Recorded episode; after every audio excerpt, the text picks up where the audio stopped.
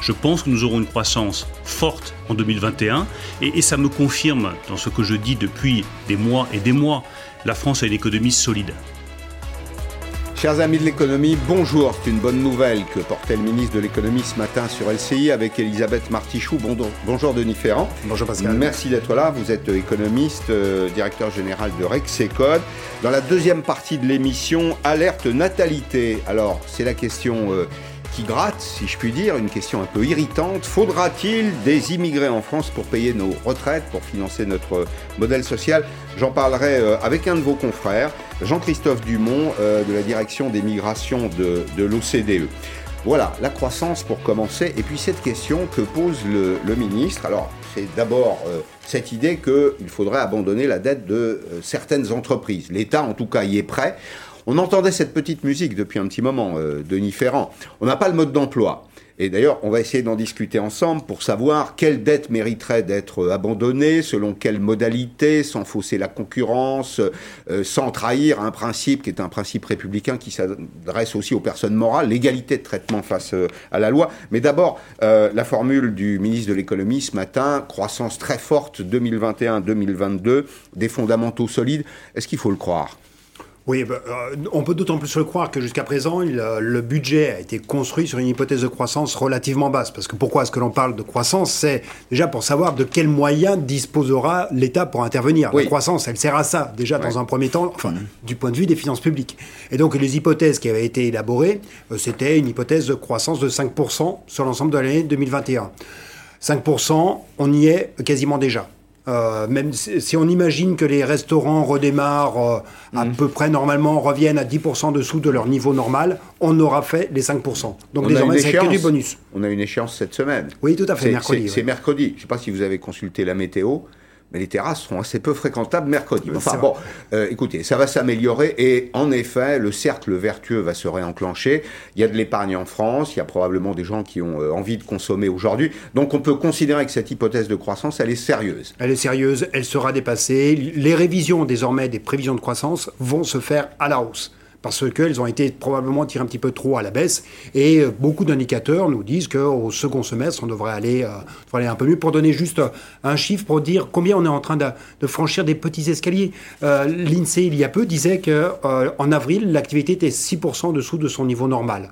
En mai, on sera à 4%. En juin, on sera à 2,5% en dessous du niveau normal. Donc on est en train de reprendre, de, franchir les paliers, un peu comme un plongeur qui est allé un peu trop bas. Mais comment vous euh, imaginez les étapes de la, de la reprise? C'est-à-dire forte consommation cet été, et puis dans l'hypothèse euh, sanitaire la plus favorable, qui est aussi peut-être la plus probable aujourd'hui, forte reprise de toutes les activités au cours du deuxième semestre et singulièrement du mois de septembre. Oui, alors déjà, avant d'imaginer ce qui peut redémarrer, regardons déjà ce qui est présent et ce qui a démarré, qui est l'investissement des entreprises, qui est probablement la surprise la plus importante que l'on ait eu au cours de cette phase de croissance, c'est le fait que, alors même que l'activité se contracte, l'investissement augmente. C'est quelque chose que l'on n'avait jamais vu jusqu'à présent. Donc euh, c'est un point d'appui qui est très important, qui tient à la situation des entreprises qui globalement n'ont pas de problème de liquidité, n'ont pas de problème de trésorerie. Ensuite, sur le redémarrage qu'il y a devant nous, c'est effectivement plutôt un redémarrage qui passera par de la consommation, qui dépendra beaucoup de l'évolution des comportements des ménages et notamment bah, de l'idée qu'ils vont se faire de l'évolution du marché du travail, mmh. parce que c'est souvent cette, cette idée-là qui prédomine au choix de, consommation. Vous avez raison d'insister sur l'investissement des entreprises. Ça veut dire que les dispositifs de, de couverture, les dispositifs d'aide, de l'État ont été efficaces. Oui. Oui, ils ont été efficaces euh, dans le sens où ils ont permis d'éviter euh, la contrainte première qui s'exerce sur les entreprises, le risque de défaut de paiement. Euh, une entreprise, elle va disparaître parce qu'elle n'a pas en capacité d'honorer ses paiements et elle n'a pas de possibilité de, le faire quand elle n'a pas les liquidités. Or, les entreprises ont été noyées sous un flot de liquidité extrêmement important. Et donc, le, le coût prêt a été éloigné et il n'y a pas eu d'augmentation de difficultés de paiement des entreprises. Bonne nouvelle aussi pour l'emploi Ça signifie que l'emploi devrait redémarrer. Vous avez vu qu'aux États-Unis, Biden mise tout sur l'emploi. L'emploi, l'emploi, l'emploi. Et effectivement, euh, remettre les gens au travail, c'est remettre de la consommation sur le marché, remettre du moral aussi, euh, de l'optimisme. ce sera le cas en France? Oui, alors c'est vrai que le cas américain est aussi très, très symptomatique par ce qu'il dit de la, de la vitesse à laquelle se fait le processus. Et donc de l'ajustement aussi peut-être qu'il faut avoir, parce qu'il y a une progression de l'emploi qui est spectaculaire, mais celle qui est peut-être encore plus spectaculaire, c'est la difficulté à pourvoir ces emplois. Vous avez 45% des entreprises américaines qui se disent aujourd'hui confrontées à des difficultés pour pouvoir un ou plusieurs postes de travail. C'est une proportion que l'on n'avait jamais vue par le passé et une proportion que l'on n'avait jamais vue à un moment où il y a encore euh, pas loin de 6% de chômeurs aux États-Unis. Alors, on évoque le, sujet euh, euh, que le ministre de l'économie a posé sur la table ce matin. C'est une une petite histoire, c'est presque un feuilleton, puisqu'on en, parle depuis quelques semaines, c'est annuler la dette de certaines entreprises. La piste se précise donc, et Bruno Le Maire, ce matin, chez Elisabeth Martichoux, en a dit quelques mots. Voilà donc ce qui pourrait être en réalité les grandes lignes d'une mesure d'annulation de dette pour certaines entreprises des cas exceptionnels. Si vous avez une entreprise qui est viable, simplement son secteur est en grande difficulté, je redonne l'exemple de l'aéronautique, euh, elle va avoir du mal à passer une année ou deux. Qu'est-ce qui est préférable pour les créanciers, publics ou privés Annuler dans des circonstances exceptionnelles, pour des cas très précis, les dettes pour redémarrer ou envoyer l'entreprise au tapis. Je pense qu'il est plus responsable, dans des cas exceptionnels que nous euh, définirons très précisément, d'alléger le poids de la dette de certaines entreprises. Alors, Denis Ferrand, le problème, c'est le mode d'emploi. Bon, le, ministre rappelle la position du gouvernement, c'est aussi euh, un signal hein, qui est adressé au monde productif, euh, aux entreprises, de l'industrie, des services, aux grandes et aux petites entreprises. Mais la question, c'est comment on fait, parce qu'il y a deux obstacles, enfin moi j'en vois deux en tout cas. Il y a le problème d'égalité de traitement face à la loi. Euh, et puis, il y a un problème de concurrence. Bah, vous allégez la dette d'une entreprise par rapport euh, euh, à sa concurrente directe, vous lui donnez un avantage. Comment fait-on? Oui. Alors, j'ajouterais peut-être aussi un troisième problème qui va se superposer à celui que vous évoquez, mais qui est, qui est lié hein, à ce problème de concurrence et d'égalité devant la loi, qui est aussi l'enjeu européen.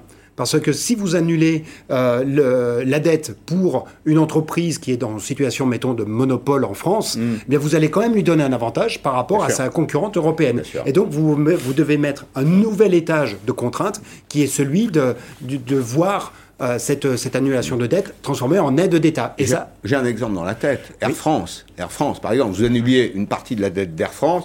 Vous allez voir ce que va faire euh, le patron de Ryanair, qui d'ailleurs frappe à la porte de la Commission européenne tous les jours, Michael O'Leary. Il ira se plaindre, il dira rupture de concurrence, subvention indirecte. Exactement. C'est exactement ça le, risque qui va se poser euh, face à ce qui sera désormais perçu comme étant une aide d'État, qui est quelque chose de prohibé à l'échelle euh, à l'échelle européenne, ou alors vraiment strictement encadré. Deux questions rapides selon vos études, selon les études de Rexecode. Les entreprises qui auraient le plus besoin d'annulation de dette, on verra ensuite le, la méthode ce sont des petites, des moyennes ou de grandes entreprises Alors, ce, sera plus au niveau sectoriel, parce que c'est pas tellement en réalité, c'est la nature pas la de cette récession, c'est pas la taille en fait qui importe. C'est beaucoup plus les situations sectorielles. Alors évidemment, bah, tourisme, hein, et puis euh, je vois que le ministre a cité euh, l'aérien, euh, notamment. Pas, c'est pas un hasard. C'est évidemment tout ce qui a trait à la mobilité qui est concerné. Donc on va trouver des, des difficultés, peut-être plus directement dans les activités de tourisme, mais, mais quand même, si je devais mettre un point sur la taille, on se rend compte que ce sont plus les TPE qui ont des difficultés, vraiment les très petites entreprises qui se trouvent confrontées à des difficultés plus importantes que cela n'est le cas pour mm. les PME, parce que souvent c'était aussi des entreprises qui n'avaient pas elles-mêmes un fonds propre, des fonds propres très importants, et donc euh, la limite est plus rapidement atteinte pour les TPE que cela n'est le cas pour les PME. Et comment est-ce qu'on fera euh, Un guichet, un guichet unique, on va examiner la situation de l'entreprise avant le Covid, pendant le Covid, ses perspectives de croissance, on va regarder s'il y a des emplois dedans, si elle a la capacité à créer des emplois si elle a un avenir, si elle est positionnée sur des créneaux qui sont en capacité de, de, redémarrer quand même assez euh, rapidement. Mais ce qui sera le premier euh, élément, enfin le premier critère, ce sera de regarder est-ce que avant le Covid, l'entreprise était euh, dans une situation où elle avait des résultats, elle avait un bilan équilibré? Est-ce qu'elle c'était une entreprise qui était plutôt plus productive que les autres dans son secteur, donc, euh, et qui se trouve en fait simplement confronté à un arrêt soudain de son activité. Donc ce sont des éléments qui en fait sont extrêmement fins, et autant on a utilisé le gros tuyau d'arrosage au, moment du premier confinement, autant là il va falloir passer au goutte à goutte. Et c'est évidemment beaucoup, beaucoup plus difficile à mettre en place. Mais qui va décider? Qui va juger? L'administration? Des collèges mixtes? Alors normalement, vous avez le, celui qui connaît le mieux la situation d'une entreprise, c'est souvent bah, l'expert comptable, mais c'est aussi pour les parties, on va dire externes, ça va être le financeur. Euh, les entreprises auparavant fonctionnaient sans mm. être financées par l'État. Elles étaient financées par des banques, elles étaient financées quelquefois par des apports en capital. Donc euh, on peut aussi s'appuyer sur cette industrie-là qui est en capacité de juger, en tout cas avec ces critères, du degré plus ou moins important du risque. Et donc, c'est réintroduire d'une certaine manière un peu d'activité privée dans des décisions quand même extrêmement publiques jusqu'à présent. Alors, Germain Simoneau est avec nous euh, de la CPME. Bonjour, monsieur Simoneau. Euh, je vais d'abord vous poser une question toute simple. Bon, vous avez suivi nos échanges avec Denis Ferrand. De quoi, puisque vous représentez les, les PME en France, de quoi auriez-vous besoin prioritairement L'enjeu, on le rappelle, c'est euh, maintenir euh, euh, le capital productif, c'est éviter de mettre à terre des entreprises qui ont un avenir, c'est donc défendre tout à la fois la production, la création de valeur et les emplois. Mais vous, au poste où vous êtes, de quoi avez-vous besoin? Alors merci de nous poser la question. Très clairement, nous avons besoin de financement et de financement long terme. Et c'est toute la difficulté qui se pose à nos entreprises aujourd'hui à l'heure de la reprise. Je, je, je, rappelle juste que euh, je représente la, la, CPME, donc qui représente les plus petites des, des, des PME qu'évoquait euh, juste à l'instant euh, M. Ferrand, euh, et qui effectivement souffre d'un déficit de fonds propres. Et juste pour, pour ramener les choses en perspective et, et, bien comprendre la problématique à laquelle nous sommes confrontés aujourd'hui, euh, les petites entreprises qui déjà étaient sous-capitalisées avant la crise euh, ont vu pendant cette période, ont dû assumer des pertes d'exploitation qui sont venues diminuer leurs fonds propres. Ces pertes d'exploitation ont pour une part été financées par une augmentation de leur endettement. Mhm. Et, euh, et, donc tout ça pour arriver aujourd'hui à une situation où leur, euh, leur gearing, pardon, enfin leur, leur ratio euh, endettement sur fonds propres va totalement supprimer toute capacité d'endettement pour le futur. Or, à ce moment même, ces mêmes entreprises ont besoin de financement pour se relancer. Euh, J'entends et, et, et je, je, je, partage l'optimisme en matière de, de, de, rapidité de la reprise, mhm. mais justement, une reprise rapide va mettre une énorme pression sur le financement des euh, court terme, mmh. le financement de l'exploitation des PME. Donc, ce dont nous avons besoin, c'est de financement et c'est surtout, et c'est ce, ce, pourquoi la, la, la, PME, la CPME se mobilise depuis, euh, depuis plus de six mois, c'est euh, la création d'un instrument qui pourrait être un instrument de consolidation et qui pourrait permettre aux entreprises de transporter à un horizon lointain leur dette Covid. Bah alors, de on façon a à préserver on, a, peut-être une idée dans ce domaine, enfin Denis Ferrand a une idée, c'est l'idée des, je crois qu'elle est partagée d'ailleurs par la communauté des entrepreneurs, sans doute à Bercy, l'idée du prêt participatif, qui est euh, dans, le bilan d'une entreprise, imaginez-vous ça dans la vie d'un ménage, vous prêtez un peu d'argent, c'est pas une dette, mais malgré tout c'est un concours financier qu'il faudra un jour rembourser peut-être euh, au, retour à bonne fortune, comme on dit. Oui, tout à fait. C'est ça l'objet d'un prêt participatif qui va se distinguer d'ailleurs d'un fonds propre, dans le sens où euh, pas l'État ne devient pas propriétaire d'une entreprise. L'État n'a pas vocation à monter au capital de PME ou de TPE. Mais en revanche, on peut imaginer exactement ce qu'évoque M. Simoneau, allonger l'horizon. Ce qui compte pour une entreprise, c'est d'allonger son horizon et donc de lui permettre d'avoir accès à des prêts qui ne donne lieu à des remboursements qu'à partir du moment où une entreprise redevient profitable. Mmh. Et donc l'amortissement du capital est décalé. Cela lui permet de faire pendant ce temps bien ses choix d'investissement, ses choix aussi de transformation, parce que n'oublions pas qu'il faut certes financer la reprise de l'activité, mais une reprise d'activité qui se fait dans mmh. des conditions nouvelles, des conditions nouvelles d'un point de vue environnemental notamment. Il y a toute une transition qui se, qui se, met, euh, qui se met en place et qui s'accélère très mmh. fortement dans les entreprises. C'est un phénomène que, que l'on trouve tout à fait spectaculaire quand on interroge les, les PME, ce sont aussi des entreprises qui euh, se sont rendues compte que pendant la, récession, il leur manquait euh, des outils, notamment informatiques. Et donc, il y a, aussi un. C'est le temps de l'ajustement. Alors, euh, vous êtes toujours avec nous, Germain Simoneau. Il y a aussi des mesures de caractère social qui sont prises. On va les regarder, on les a, on les a résumées. C'est par exemple ces mesures qui s'adressent aux secteurs qui sont les secteurs protégés. Alors on voit par exemple que dans le domaine du chômage partiel, le chômage partiel demeure aujourd'hui. Hein. Le, tapis n'a pas été retiré brutalement. Euh, à partir du mois de juillet, il restera 15% de reste à charge pour les entreprises. C'est le régime actuel d'ailleurs. Mais au mois d'août, on passe à 25%. Et puis on va vers un retour à la normale au mois de septembre. Et ça, c'est les secteurs protégés. Il y a aussi euh, l'économie générale, j'allais dire, les secteurs qui ne sont pas nécessairement protégés, dans lesquels il y a aussi un dispositif qui est un dispositif de euh, départ en sifflet, si je puis dire. Hein. On, retire peu à peu les, les, les aides. Moi, ce qui me frappe, Monsieur Simoneau, c'est que tout au long de cette crise, il y a eu beaucoup d'innovations. Il y a eu beaucoup d'idées nouvelles. J'allais dire qu'il y a eu aussi beaucoup de pragmatisme de la part de l'État, de la part de Bercy, des entrepreneurs eux-mêmes, euh, peut-être de la communauté économique en France. Et que je voudrais insister sur ce point. Tout est réuni aujourd'hui pour une bonne reprise. Est-ce que vous le sentez comme ça aussi? Oui, euh, sur les modalités d'accompagnement de la relance, à ceci près, pardon d'y revenir, sur le défaut de financement de, la relance. Mm. Le prêt participatif que vous évoquez est un, est un magnifique instrument qui, malheureusement, sera, euh, ne sera accessible qu'à partir de 2 millions de chiffres d'affaires, qu'aux PME qui réalisent au moins 2 millions de chiffres d'affaires. Donc vous avez toutes les plus petites PME qui ne sont pas éligibles à ce dispositif de, de, financement.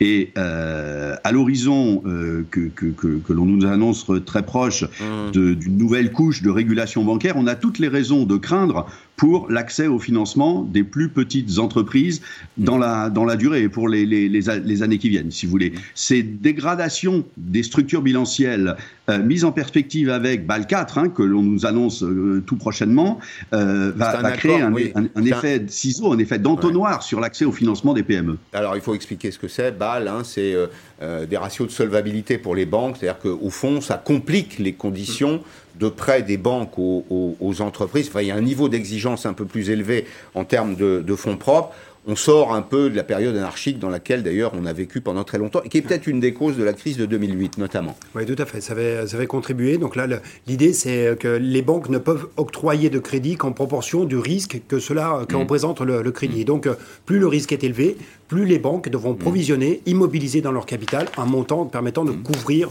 le, niveau de risque important. Mais ce que dit M. Simoneau est très important sur l'effet sur de taille des prêts participatifs, c'est-à-dire que L'État, c'est peut-être travailler avec des l'État ou euh, les régions aussi qui ont, euh, peuvent avoir un rôle important, savent peut-être travailler avec des entreprises de taille moyenne. C'est en mmh. revanche beaucoup plus difficile de discuter avec, euh, bien, on va dire, l'ensemble du, territoire, avec l'ensemble du, terreau qui mmh. d'entreprises que l'on a sur un territoire. Mmh. Et donc la, taille, l'effet de taille de 2 millions actuellement pour les prêts participatifs, ça peut être aussi bien, une maille un peu trop, un peu trop épaisse. Alors précisément euh, Germain Simoneau, ce sera ma dernière question. Euh, on reproche souvent à, l'État la technique que vous, décrivez euh, sous la forme du tuyau d'arrosage, c'est-à-dire c'est le même traitement pour tous.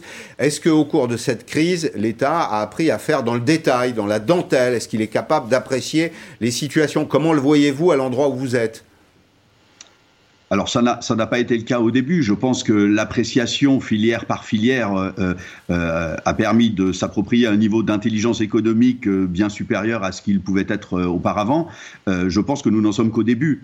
Et vous l'évoquiez tout à l'heure, toute la difficulté va être de faire le tri entre les entreprises qui présentent des perspectives de relance de façon à pouvoir concentrer les aides d'État sur ces entreprises-là. Mmh. Donc il va falloir que l'État s'approprie euh, un niveau de, de, une acuité nouvelle en matière euh, d'analyse de, la situation des, entreprises et de leurs caractéristiques propres. Alors après, euh, il, y a, M. Ferrand l'évoquait tout à l'heure, vous avez les banques qui ont une connaissance intime mmh. des, PME, vous avez un organe exceptionnel qui est, qui est, la médiation du crédit, qui connaît particulièrement bien les entreprises et leurs difficultés de financement. Hmm. Merci beaucoup, merci Germain Simoneau, c'était tout à fait passionnant. On est un peu dans le mécano de l'économie. Là, ceux qui nous suivent aujourd'hui, ceux qui suivent Periscope, sont euh, à l'intérieur de l'entreprise. Hein. Euh, on se pose des questions, euh, les fonds propres, les taux participatifs, comment on fait pour relancer l'activité. Monsieur Simoneau, il dit quelque chose qui peut-être échappe parfois, mais qu'il faut rappeler. La croissance, ça consomme du cash. C'est-à-dire que si vous voulez relancer la production, qu'il s'agisse de services ou de, biens matériels, bah, il faut de la trésorerie parce que euh, il faut acheter des matières premières, faut les transformer. En attendant de les vendre, souvent on les vend un petit peu après, hein, le client paye plus tard, et donc il y a ce besoin en fonds de roulement qu'il faut, euh, qu'il faut pouvoir euh, abonder. Alors il y a le plan de soutien et la technique de, de l'accordéon. On voit que le fonds de solidarité, là aussi, ce matin, Bruno Le Maire nous a donné des indications précises. Hein. On retire le tapis petit à petit avec tact et délicatesse, si je puis dire. Le fonds de solidarité, c'est euh, le montant de l'aide par rapport aux pertes. Eh bien, on va voir que euh, l'État continuera d'aider, 40% en juin, 30% en juillet, 20% en août. Et puis derrière, bah derrière, il faudra en revenir à euh, une situation un peu plus normalisée. Alors, un chiffre que je voudrais qu'on commente, 424 milliards d'euros. Vous dites, tiens, d'où ça tombe? Ben, C'est le coût total de la crise, estimé en tout cas pour trois ans. C'est le coût pour les finances publiques, donc pour nous à terme ou pour nos enfants.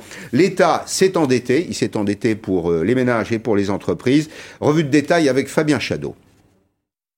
Les dépenses qui ont coûté le plus d'argent à l'État dès le début de l'épidémie, ce sont les mesures dites d'urgence. Les aides pour soutenir les entreprises, le fonds de solidarité, les exonérations de charges, mais aussi pour les particuliers, le chômage partiel notamment. Sans oublier les dépenses de sécurité sociale, les arrêts maladie, les tests et les millions de vaccins.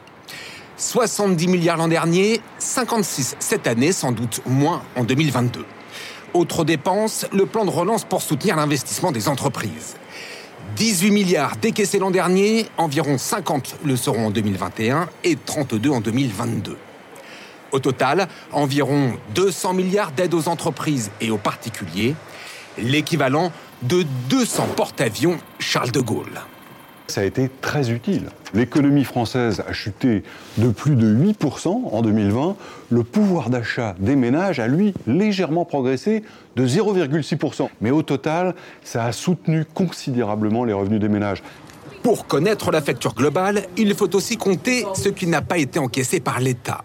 Plus de 200 milliards de pertes fiscales. Les entreprises dont l'activité a été ralentie ou stoppée par l'épidémie ont payé moins d'impôts sur les sociétés. Même chose pour les particuliers avec l'impôt sur le revenu. Au total, pour Bercy, la facture du Covid atteindra 424 milliards d'euros, soit presque six années de budget de l'éducation nationale. On ne réalise pas, mais c'est incroyable ce qui s'est passé, Denis Ferrand. C'est quelque chose dont on parlera dans les livres d'histoire. Ah oui, oui, tout à fait. Euh, et de toute façon, on en verra une trace pendant très longtemps, parce que ce 424 milliards d'euros, il faut bien les retrouver quelque part, en fait. Dans une économie, euh, c'est pas comme une bonde, hein, vous, ne tirez pas la chasse et tout s'évacue. Non, là, ben, ça reste, ça reste sous la forme d'une dette. Euh, ben, on a eu un saut qui a été franchi en termes d'augmentation d'endettement. On est passé de 98% du, de la richesse produite annuellement à 115% en l'espace d'une année.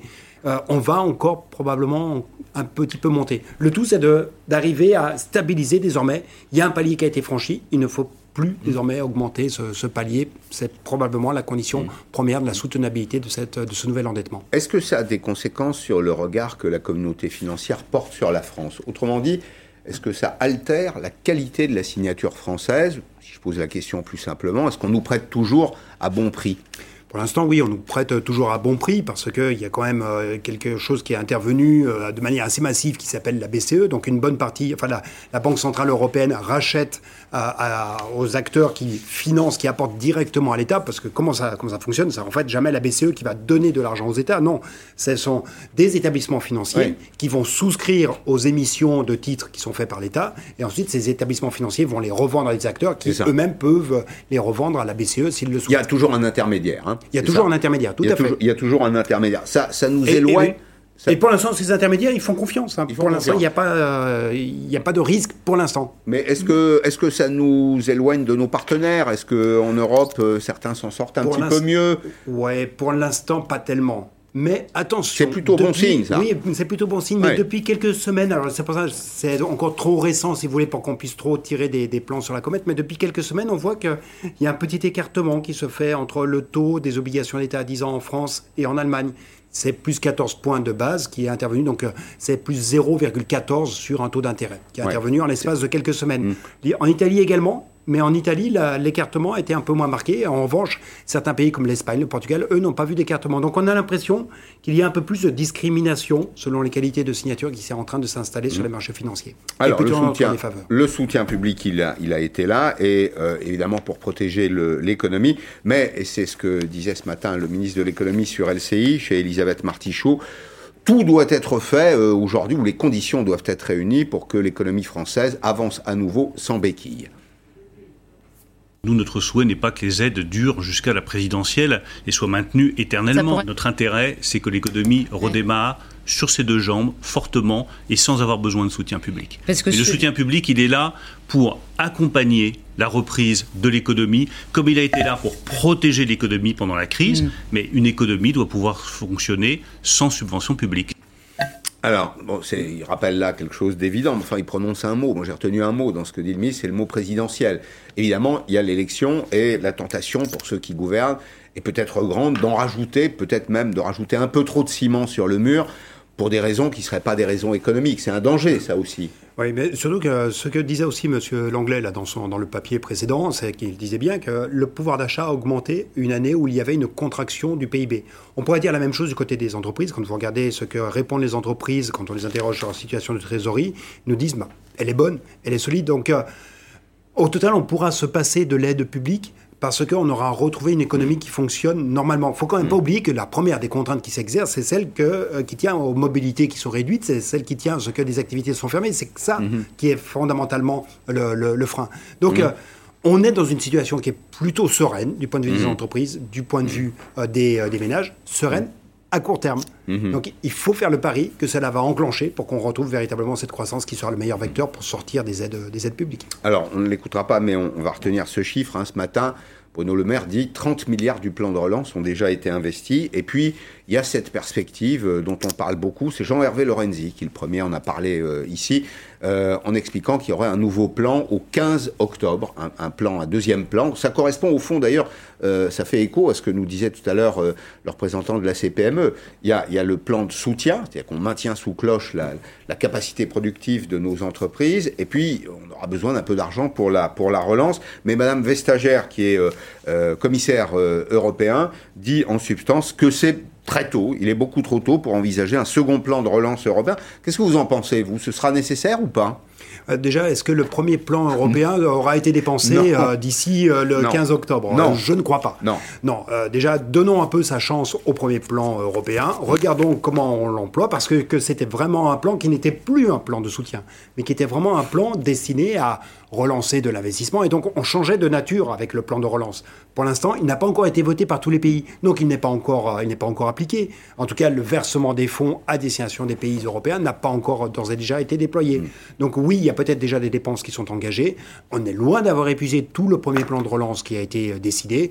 Donc euh, laissons-le faire son œuvre et il sera temps de voir déjà quels sont les publics qui doivent être visés sur des nouveaux dispositifs parce qu'on voit bien que cette, euh, cette, cette, récession a des conséquences qui sont extrêmement hétérogènes selon les publics. Mmh. Donc qui est-ce qu'il faudra continuer de soutenir durablement et à ce moment-là, on pourra envisager un peu différemment les, les interventions. Dernière question avant de vous libérer. On est dans l'écran sur le calendrier ça va? Oui. Ou est-ce qu'il y a... Non, mais c'est un débat, parce que, vous savez, beaucoup ont dit, en substance, l'argent arrivera, enfin, l'oxygène arrivera après que le malade soit euh, mort. Euh, c'est pas le cas. Non, c'est pas le cas. Et justement, je pense que c'est la réactivité qui est intervenue pendant cette période est quand même tout à fait exceptionnelle, même à l'échelle européenne, même si on sait que ça prend du temps. Mm. La réactivité a quand même été euh, assez forte. Certes, ça n'est pas déployé aussi vite qu'aux États-Unis, parce qu'il faut prendre un peu, on prend beaucoup plus notre temps, on construit un mm. consensus, donc ça met du temps. Mais globalement, quand il a fallu faire les interventions d'urgence, elles ont été déployées mm. au bon moment. Merci beaucoup. Merci Denis Ferrand. Dans un petit instant, Jean-Christophe Dumont, c'est un spécialiste des migrations, euh, spécialiste de l'OCDE. On va se poser cette, euh, cette question qui est un peu poil à gratter, il faut bien le dire. Résume, hein. Euh, les Français font moins d'enfants. notre solidarité, le modèle solidaire français est très intergénérationnel, donc il faut qu'il y ait des bébés qui deviennent des adultes pour payer nos retraites à terme. Si on n'en fait pas suffisamment, est-ce qu'on est obligé de faire appel aux immigrés? C'est un peu euh, la formule de François Bayrou qui dit, euh, commissaire au plan, bah, il faut faire des bébés, mais il faudra aussi probablement faire venir des immigrés pour financer notre modèle social. On va se demander si c'est vrai et on va là aussi rentrer dans le détail. À tout de suite.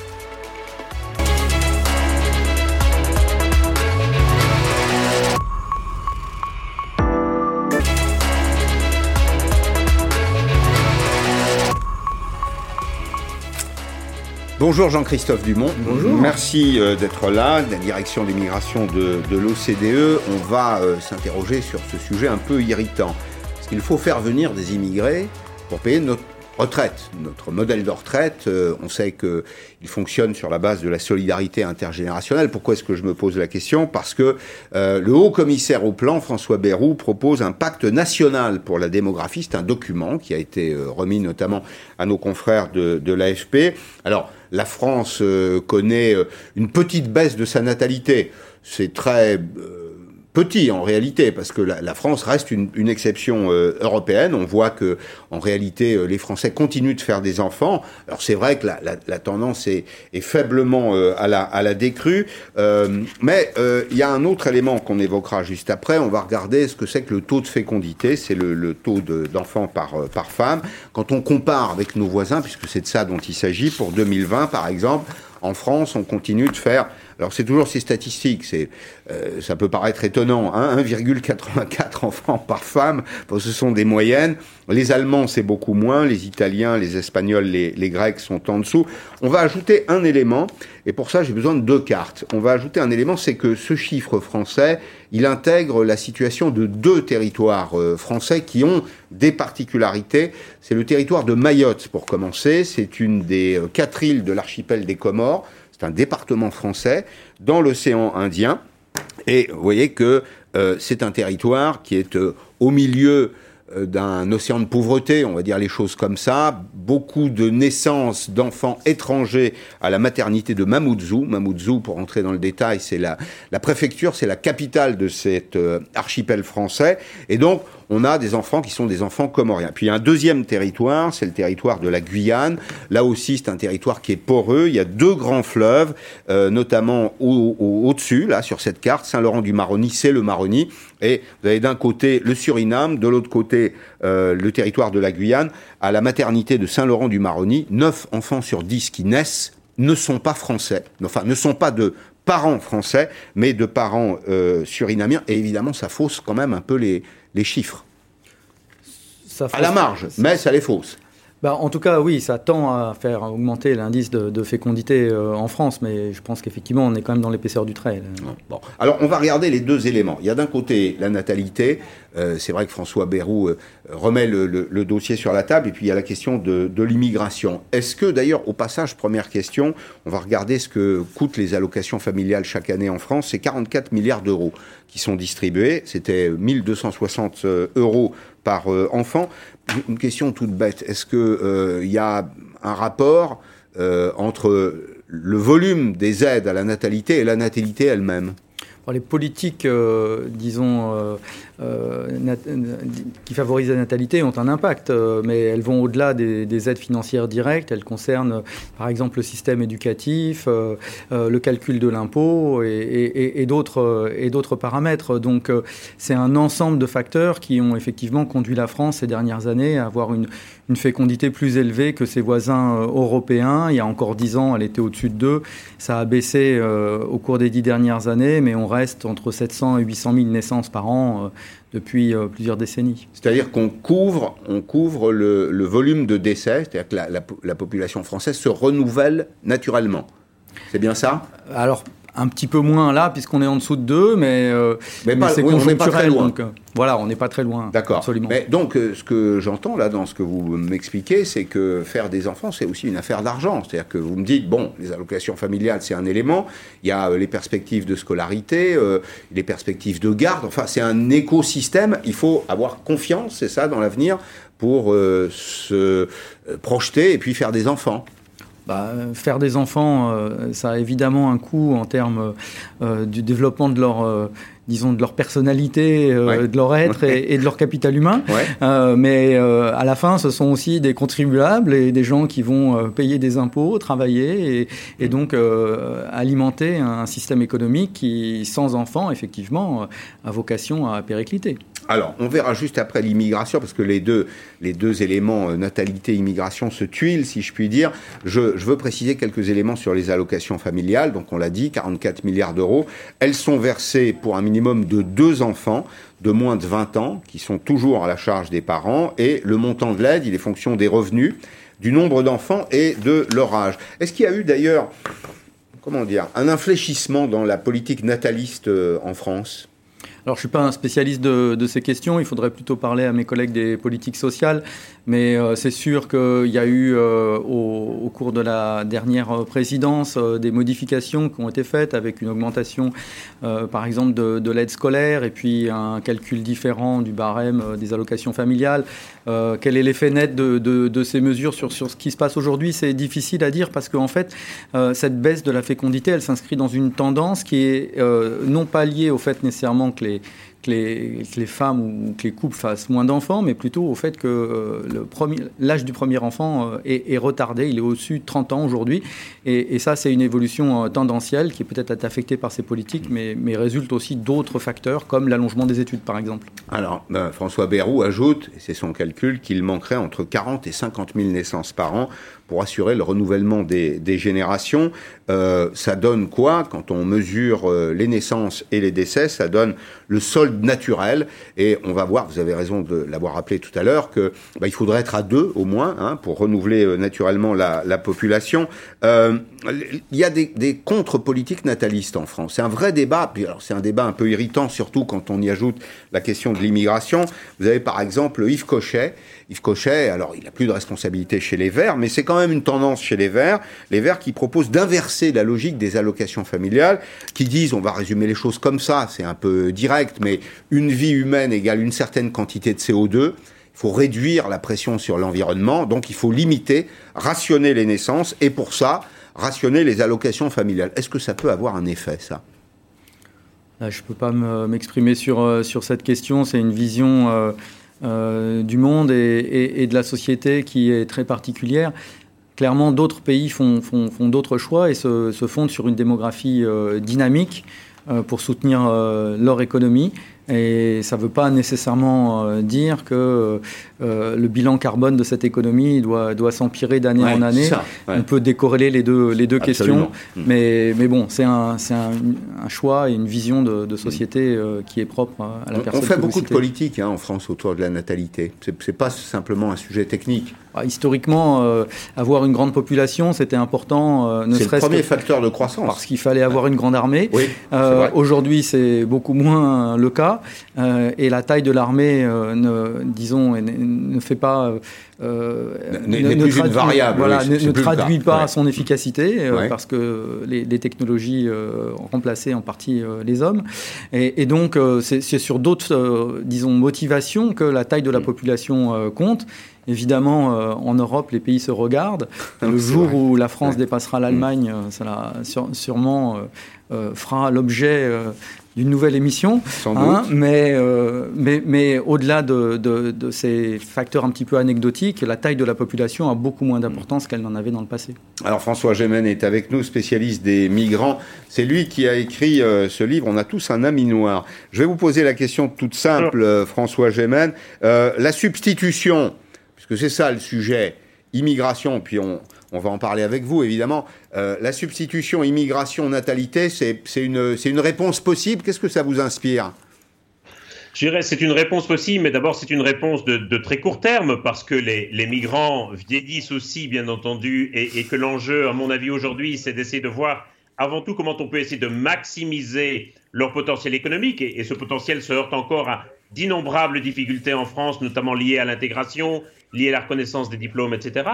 Et puis, c'est aussi une vision très utilitariste de l'immigration, c'est-à-dire qu'on considère un peu qu'il y a une sorte de stock de migrants dans lequel on peut puiser pour combler des déficits économiques et démographiques, et que quelque part, il suffirait ensuite de fermer les frontières lorsqu'on n'aurait plus besoin d'eux. Euh, malheureusement, ça ne marche pas comme ça euh, dans la réalité, et il faut bien aussi réaliser que euh, les flux migratoires qui arrivent en France débordent largement la capacité d'action de nos politiques économiques et sociales ce n'est pas nous qui déterminons exactement qui vient en France. Oui, on va voir d'ailleurs, euh, j'avais l'intention de le passer un peu plus tard, mais vous, vous l'évoquez, on va voir d'ailleurs quelle est la, part de l'immigration euh, en France consacrée au, travail. Mais euh, Jean-Christophe Dumont, vous partagez le point de vue de M. Gemène, là?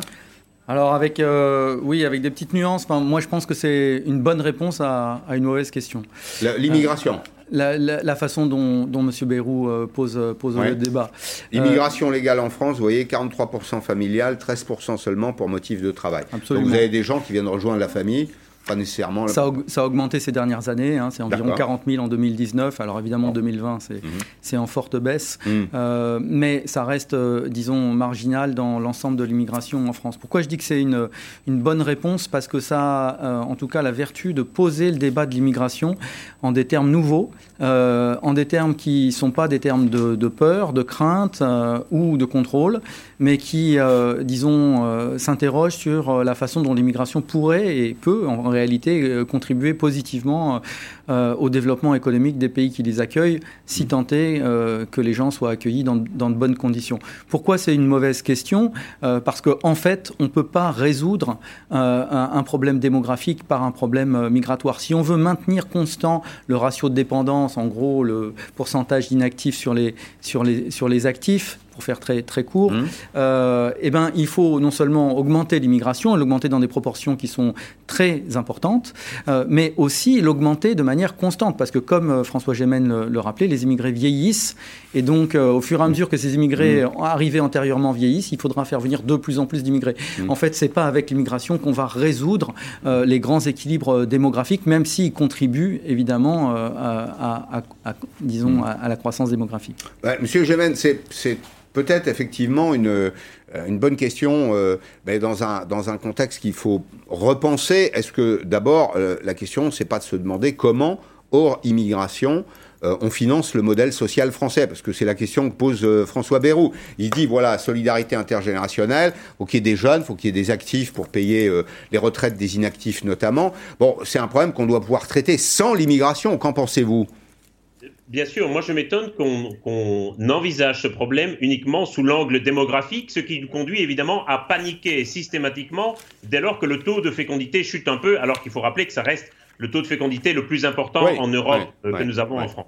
Mais donc effectivement, nous sommes de plus en plus nombreux en France et nous vivons de plus en plus longtemps, ce qui veut dire qu'il faut sans cesse augmenter la proportion d'actifs pour financer les retraites. Ça veut dire que nous sommes condamnés à avoir une sorte de croissance démographique soutenue de façon indéfinie. Je pense qu'à un moment donné, il faudra se poser la question de savoir s'il n'y a pas d'autres instruments à mobiliser pour financer les retraites. Mmh.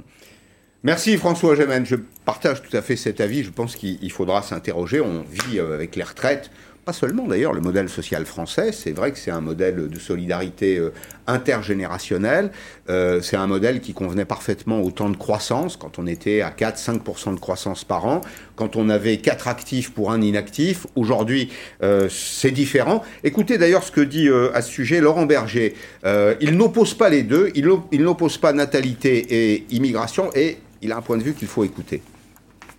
Moi, je ne suis pas de ceux qui opposent la démographie et l'immigration. Je ne suis pas de ceux qui pensent que c'est euh, l'horreur absolue, comme certains dans ce pays.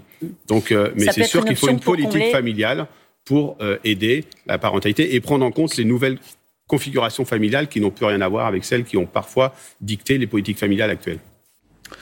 Alors là, il met le doigt sur, un, sur, une problématique. Il dit un petit peu comme vous, euh, ça peut changer le regard qu'on a sur l'immigration. Alors ce que coûte l'immigration, parce que c'est ça le sujet au fond, euh, c'est le sujet qui est posé euh, au fond. Est-ce qu'on a vraiment besoin des immigrés? Est-ce que les immigrés nous coûtent plus cher qu'ils ne nous rapportent? Alors il y a beaucoup d'études hein, sur le sujet. Vous allez me dire si elles sont toutes fiables. Le coût de l'immigration, ça, ce sont des chiffres du Sénat. 6,9 milliards d'euros en 2021, 1 milliard de plus en 4 ans. Alors ce sont les politiques d'immigration et d'intégration, les chiffres du, Sénat. Et puis il y a ce que dit l'OCDE, et donc je vais me tourner vers vous. L'OCDE, vous dites en substance, quand on fait un solde, eh bien, l'immigration, ça rapporte 4 milliards d'euros par an. Euh, alors, c'est probablement la contribution de consommateurs, de producteurs, de contribuables. C'est ça, c'est comme ça qu'on le calcule? Alors, euh, on, a publié en 2013 une étude qu'on va actualiser dans quelques mois. Je, loin. Voilà, je pourrais, je pourrais bientôt vous, vous, indiquer les nouveaux mm. résultats. Mais euh, ce qu'on a, ce qu'on a montré, ce que montre la littérature sur cette question, c'est que les immigrés contribuent en général plus en taxes et en contributions sociales individuelles qu'ils ne reçoivent de prestations individuelles. Ça veut dire, si on le pose autrement, qu'ils contribuent au financement du bien public. Et, donc, dans quelle mesure Évidemment, euh, ça, dépend, euh, ça dépend de la conjoncture économique, ça dépend de leur degré d'intégration euh, sur le marché du travail, de la manière dont ils, peuvent effectivement utiliser et valoriser leurs compétences. En France, c'est là où le bas blesse. effectivement, environ 59% des immigrés seulement sont en emploi. Si on regarde ceux qui sont arrivés depuis moins de 5 ans, c'est 41%. C'est un des chiffres les plus bas de l'OCDE. C'est comparable à, à, peu près à la Grèce. et donc la France a besoin de faire mieux et durablement sur sa politique d'intégration. Des inflexions ont déjà Comment elle peut faire? Qu'est-ce qu'on peut améliorer? Alors, Notamment, euh, une des caractéristiques de la politique euh, migratoire française, et vous le rappeliez, c'est euh, l'importance du regroupement familial, ou en tout cas la faiblesse des migrations économiques. Les gens qui viennent au titre du regroupement familial, ou ceux qui obtiennent le statut de réfugié, c'est des gens qui sont sans attache préalable au marché du travail. Ils n'ont pas déjà un employeur prêt à les employer. Mhm. Et donc, ça prend plus de temps, c'est plus difficile. Il faut évidemment maîtriser la langue française, qui est un pilier de la politique d'intégration, mais il faut faire plus. Il faut accompagner les gens dans l'emploi. Euh, et ça, ça nécessite un investissement. Mm. Ce qu'on sait dans cette étude de 2013, qu'on avait montré, c'est que si la France arrivait euh, à, disons, à hausser le taux d'emploi des mm. immigrés par âge, par niveau d'éducation et par euh, sexe à celui des nationaux, on gagnerait environ un demi point de PIB par an. Et donc, euh, c'est beaucoup. Euh, c'est beaucoup. Et donc, euh, ça veut dire que la politique d'intégration, quand elle est réussie, elle rapporte. Alors, il y a un autre chiffre qu'on va voir 6,7 millions d'immigrés officiellement en France. 10%, c'est à peu près 10% de la population, c'est 9,9%. 37% sont devenus français. Mais il y a d'autres chiffres, il y a notamment les chiffres qui sont fournis par Patrick Stefanini. Vous savez qu'il a publié un gros bouquin sur l'immigration et il dit entre 600 000 et 900 000 clandestins en France. Et là, donc, évidemment, c'est de l'économie totalement informelle. C'est aucune contribution. Alors, une contribution à l'activité, parce qu'on les retrouve peut-être euh, euh, dans les arrière-salles des restaurants, des cafés, des bars. Euh, on les retrouve dans les métiers que personne ne veut faire, les métiers de la propreté, les métiers du care. Mais c'est une population qui échappe totalement à la mesure du solde. Oui, alors comparé à, 60 millions d'habitants, ça reste quand même euh, euh beaucoup, 600 important. On est d'accord, important, euh, mais, mais euh, pas de manière à, distordre la, structure de l'économie française non plus. cela dit, ces chiffres sont un petit peu sortis du chapeau. Il n'y a pas de chiffres officiels. on a parlé pendant longtemps de 200 à 400 000. Sans doute, ces chiffres ont, augmenté. Est-ce qu'ils atteignent les niveaux qui sont indiqués mm. ici? C'est pas sûr. Mais ce qui est important de mentionner là, c'est que pour lutter contre l'immigration clandestine, il faut faire deux choses. La première, c'est qu'il faut améliorer les canaux légaux mmh. d'immigration. Et on peut se féliciter que euh, la liste des métiers en tension qui n'avait pas été actualisée depuis 2008 ait été actualisée il y a environ trois semaines. personne n'en a parlé. Deuxième élément. Deuxième élément, eh ben, il faut renforcer les contrôles sur les employeurs parce que s'il n'y a personne pour employer les gens en situation irrégulière, il n'y a plus d'immigration irrégulière. Merci beaucoup Jean-Christophe Dumont, c'était passionnant. Euh, bonne, euh, bonne question, c'est ça, non euh, J'ai dit bonne réponse à une mauvaise question. Bonne réponse à une, une, mauvaise question. Ça, ça, rebat un peu les cartes. Merci beaucoup. Merci d'être venu dans Périscope. Arlette Chabot est avec vous dans 5 minutes. À demain, à demain 16h en direct sur LCI.